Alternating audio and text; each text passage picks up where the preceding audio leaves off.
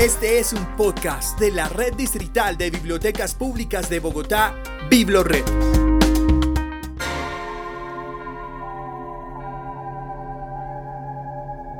Bibliotecas Humanas. Voces y memorias de nuestra historia.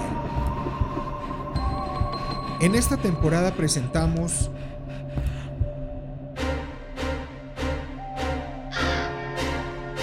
Mitos y leyendas colombianos.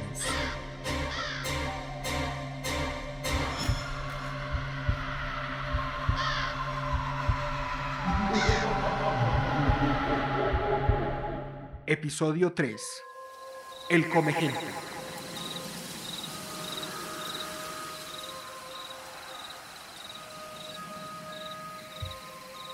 Se presume que originariamente es del departamento de Antioquia. Se dice que la mortandad que produjo fue descomunal. Al igual, no se tiene referencia exacta que alguien en plena conciencia lo haya visto, puesto que siempre dicen si apareció cerca a los alrededores del locomio, cerca de las cantinas, sitios frecuentados por personas de dudosa reputación. Algunos de ellos, en su inconsciencia, llegaron a decir que se trataba de un hombre corpulento, de contextura fuerte, que andaba desnudo por el bosque, pero que al bajar al pueblo se convertía en uno más, donde pedía posada y se instalaba como cualquier otro parroquiano. Lo que no sabían los lugareños era que estaban abriendo las puertas al mal, quien a la medianoche tomaba una fuerza sobrenatural y entraba a los aposentos de los niños que faltaban por bautizar o por descuido de sus padres no les habían hecho la primera comunión, motivo por el cual eran asesinados por la bestia. Comentan los campesinos que alguna vez estos salieron en medio de la noche a cabalgar armados de antorchas encendidas con los perros finqueros y además con el señor cura en pos de aquel ser maligno que había desaparecido a sus hijos. Los poseía una rabia casi salvaje pensar en el solo hecho que éste se había llevado a sus hijos, que no se sabía nada de ello. Esto los descontrolaba por completo. Fueron largas horas de búsqueda por el pueblo, en las afueras del mismo, por el campo, en fin, pero no se encontraron rastros de nadie. Una noche de búsqueda, cuando ya la fatiga estaba presente y querían retornar a las aldeas, encontraron una gruta con fondo oscuro, cubierto de telarañas, olor de humedad, olor putrefacto. Iban caminando cuando de repente en medio de la oscuridad sentían que pisaban algo de consistencia dura. Prendieron sus linternas y cuál no sería su asombro al ver que se trataba de huesos humanos, blanquecinos y pequeños. Asociándolo con el recuerdo de sus hijos, más al fondo encontraron una montaña de los mismos y al lado de ellos reposaba un inmenso cuchillo mataganao. Otra de las creencias al respecto es que sí, se trataba de un hombre alto y fornido, de raza negra, que deambulaba por el campo, que vivía como ermitaño, pero que cuando bajaba al pueblo fácilmente se confundía con uno de ellos, haciéndose en muchas ocasiones como uno de ellos para generar confianza y así lograr entrar a sus viviendas. Lo que no sabían estos era el grave peligro que estaban corriendo el mal que los estaba acechando, especialmente a los infantes, con los que se portaba extremadamente amable, agasajándolos con dulces y helados de todos los sabores, trayendo como consecuencia que éstos cayeran en confianza con el desconocido. Los invita a jugar a sitios apartados en las afueras del pueblo, con juegos divertidos que sus padres nunca llegan a sospechar del nuevo amigo de sus hijos que tan gentilmente comparte con ellos.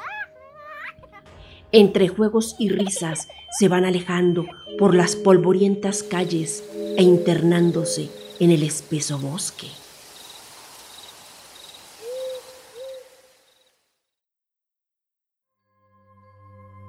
Cuando de un momento a otro al hombre se le empieza a dilatar las pupilas. Su rostro se desdibuja en una mueca feroz y rabiosa. Sus músculos se pronuncian aún más.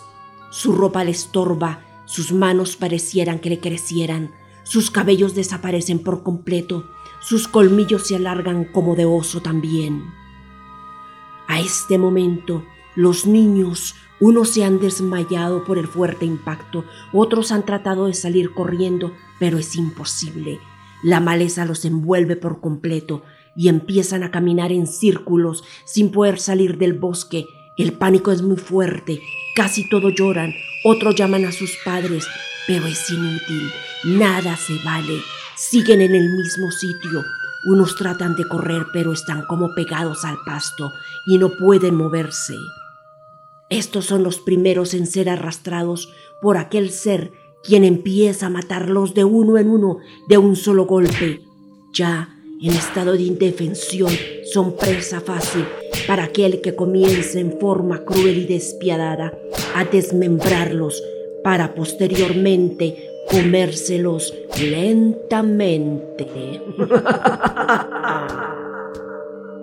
Otra versión más a nuestros días cuenta que no había tal ser maligno ni fantasma, que simplemente era un hombre que sufría de esquizofrenia paranoide, que había escapado de un hospital psiquiátrico y que en determinado momento de exaltación empezaba a matar a los habitantes de diferentes pueblos, especialmente a los niños, quienes eran desmembrados, donde solamente se comía sus extremidades y su vientre, los demás lo arrojaba a los ríos.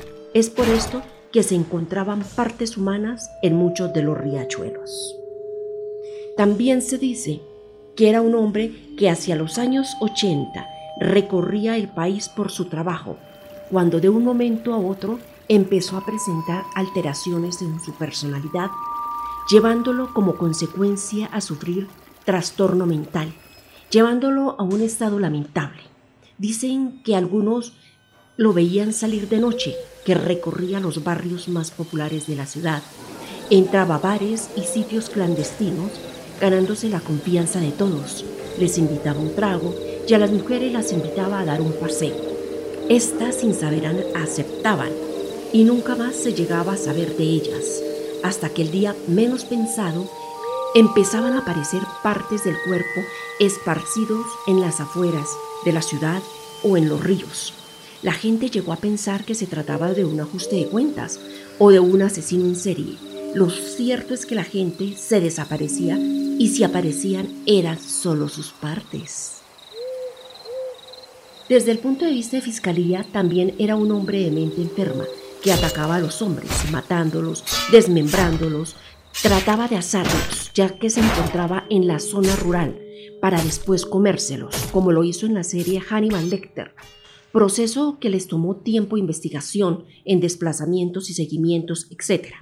En los archivos reposa en alguna entrevista con el hombre en cuestión haber dicho, me gustaba más la carne de los hombres o los niños, ya que las niñas y las mujeres tienen un sabor muy dulce y ya no están dentro de mi rango de gastronomía.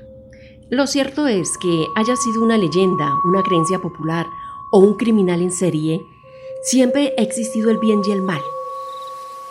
El yin y el yang.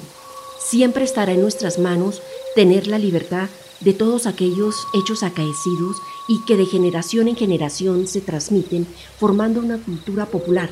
Es tener la capacidad de interpretar y darle rienda suelta a nuestra imaginación para afianzar lo que ya habíamos escuchado y crear novedad para escudriñar lo inexplicable. Soy Perla Díaz.